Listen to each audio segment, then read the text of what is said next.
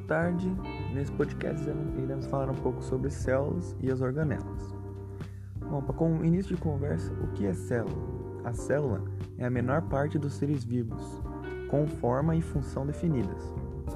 Por essa razão, afirmamos que a célula é a unidade estrutural dos seres vivos.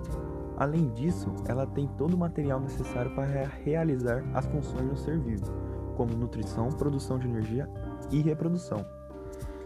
É, a célula é uma unidade mínima do corpo humano. Se a gente for formar um corpo humano, é, várias células formariam um tecido, vários tecidos formariam um órgão, vários órgãos formariam um sistema e o sistema formaria um indivíduo.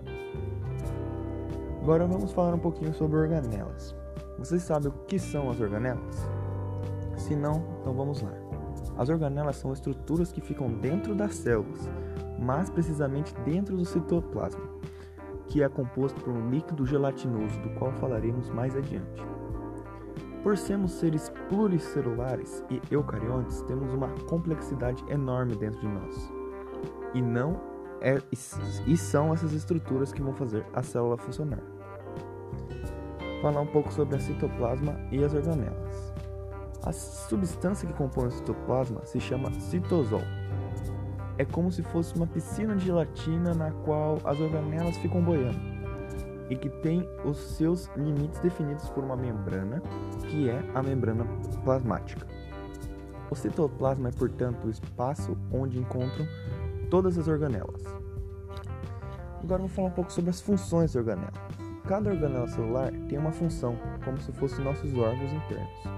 Digere os alimentos, quebram as moléculas que precisam excretam o que não é necessário e assim por diante.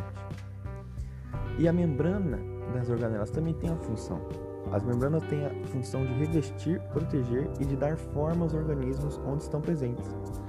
A membrana plasmática é a organela que envolve todas as células, mas existem outras também, que são compostas por membranas chamadas de organelas membranosas, que têm funções parecidas com os nossos órgãos internos nos processos celulares de digestão, quebra de proteínas, excreção, entre outros.